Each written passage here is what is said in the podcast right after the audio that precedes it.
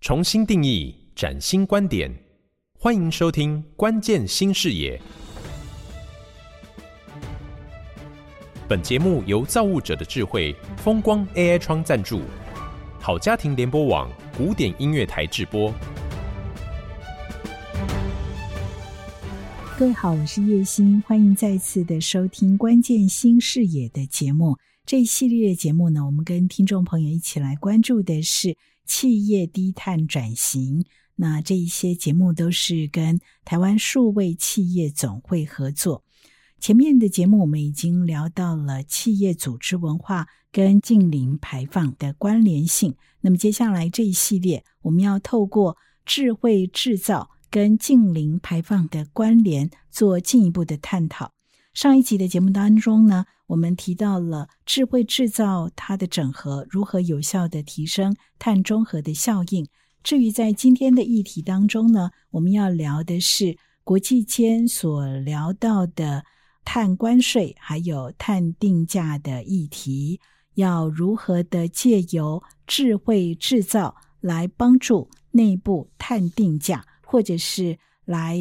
检验自己。在碳排上头的一些效益，一样的为听众朋友访问到的是企业的二代，这是成立已经有三十七年历史创维塑胶的林义环总经理，还有成立已经四十二年的千富企业庄祥杰专案经理 Leo 来跟大家做探讨。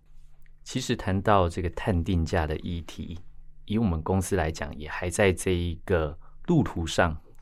因为我们一定得先做出这个相关的盘查，包含能源盘查、温室气体盘查，最后才会到碳盘查这一个过程。所以，以我自己的观点来看，其实没有智慧制造，并非就没办法做到内部碳定价这件事情。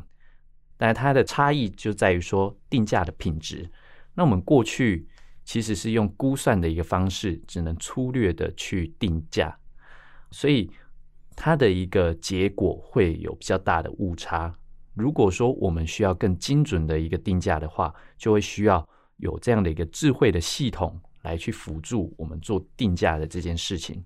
但是因为这样的一个智慧系统，它其实涵盖的一个范畴是比较广的，它没办法单一一个系统有办法达到这样的一个。成效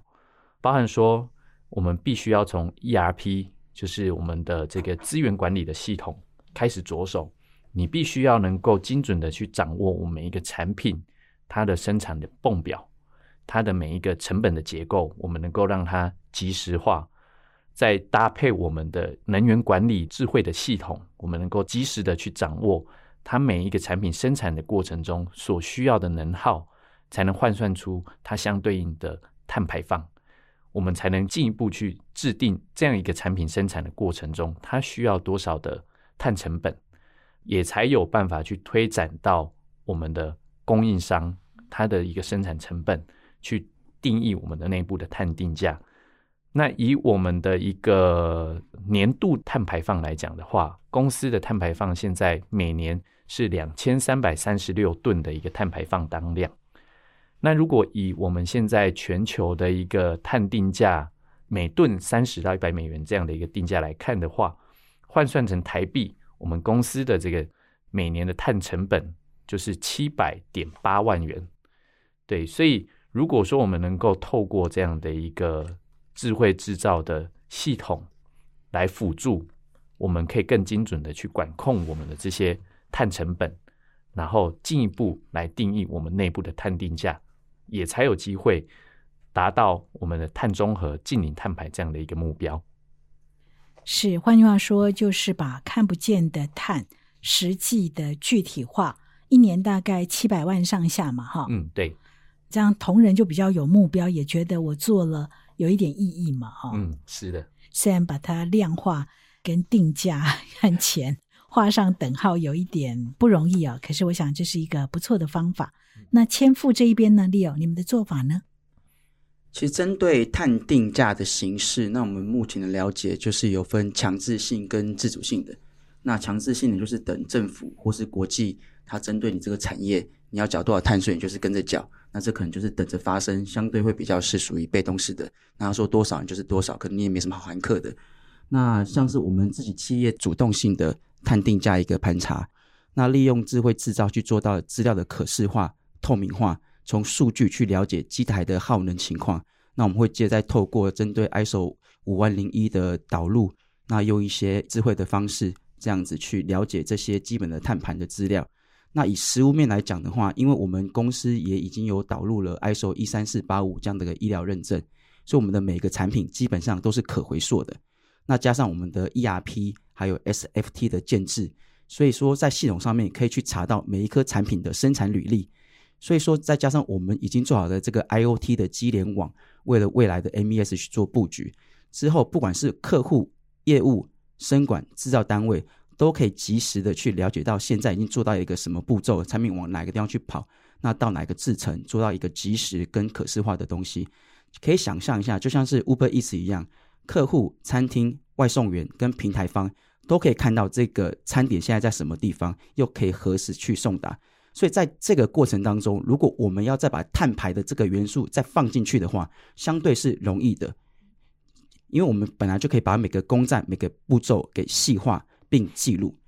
所以我认为智慧制造是有志于内部定价的。那这也是我们在树总常学到的，怎么把树转跟零碳同时做一个双轴的转型。是，那我想请教 Leo，因为你们做的很多是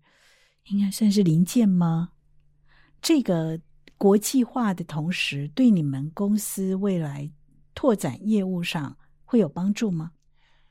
坦白讲，目前我们还没有得到直接的压力，希望我们去针对碳排这边去做盘查什么的。那因为我们公司的习惯性都是会比较提前去往几年后去做布局。诚如我刚刚说的，其实我们这个 ISO 医疗认证的一三四八五，其实也我们虽然有做医疗厂，但是我们没有到这么高的 tier。但是说我们是提前把这个步骤去做到了。如果真的做到那个方面的客户的时候，我们已经是 ready 了。那相对就是因为有做这些转型、这些认证，再回过头才发现说，如果用这个机制跟你的系统去把碳这个元素放进去的话，是相对容易的。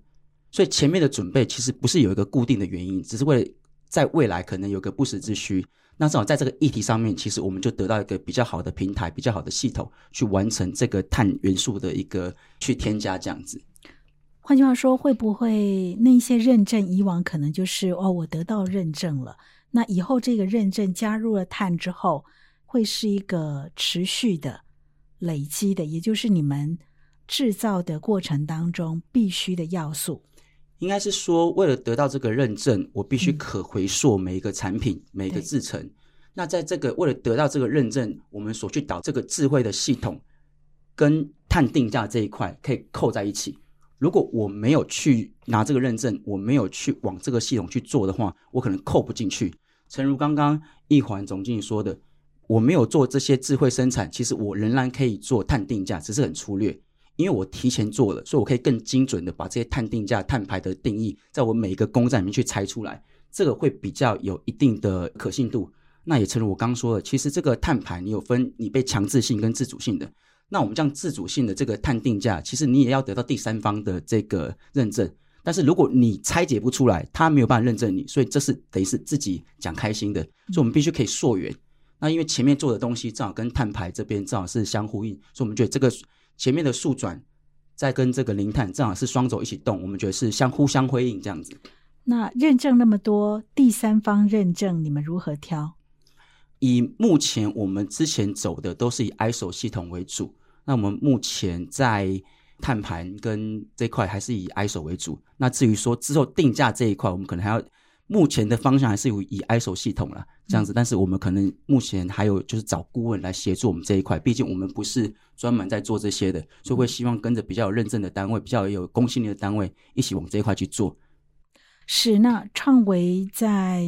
执行这个智慧制造的过程当中，呃，如何把所谓的碳排、碳关税也纳入到你们的系统管理当中，像刚刚 Leo 讲的，他们有第三方的认证吗？嗯，我想你们应该也有吧？嗯，对，我们也是透过第三方的认证，将这样的一个管理的方法学建立起来。对，所以我们在这个碳定价管理方面，我们分成几个短、中、长期的策略规划来执行。那包含说短期的部分，我们先建立我们碳管理的一个基础为主。我们的方式也是透过第三方的认证，像 ISO 这些相对应的管理，包含说五万零一能源管理的部分。到明年我们会开始执行的是温室气体的管理一四零六四，最后再做。碳的管理一四零六七，对，我们透过这些已经建立起来的一些方法学，让我们的这些基础的制度架构起来，那我们可以去更及时的掌握这些碳排放的足迹，那我们才能够进一步去定价它，然后去算出我们的成本。在这过程当中啊，除了老板要有决心之外，嗯、如何让他很接地气的落实？然后员工不会说哦，好累哦，又增加我一个手续，要去填很多的报表。嗯，其实我们在这个部分也是考量到这样的一个问题，所以怎么样去有效的激励团队，其实是成功的关键。所以我们在这个过程中，我们先做的是能源盘查，因为整个碳的管理上面大致上分成三个步骤：能盘、温盘跟碳盘。那里面。就只有能盘，它是可以直接在我们的财务上面看得到效益的。因为我的能源降低，我的成本很明显的就会直接降低，那碳排也会跟着降低。所以我这些节省下来的成本，我可以回馈给我这些执行团队，来激励他们继续持续的下一个阶段的改善。讲得真好啊！不管是一环总经理或者是利友都提供给大家很棒的参考意见。在 Podcast 上头呢，我们会持续的关注这个智慧制造跟近零排放的关联性的相关议题。如果你有任何意见，或者是觉得呃有想要请教的地方，可以在我们的平台上头留言，我们会跟大家交换意见。但，如果你也觉得我们这个节目不错的话，欢迎你给我们五颗星的评价。记得呢，推荐给你的好朋友收听 Podcast 的相关频道。搜寻关键新视野节目，我们下次见。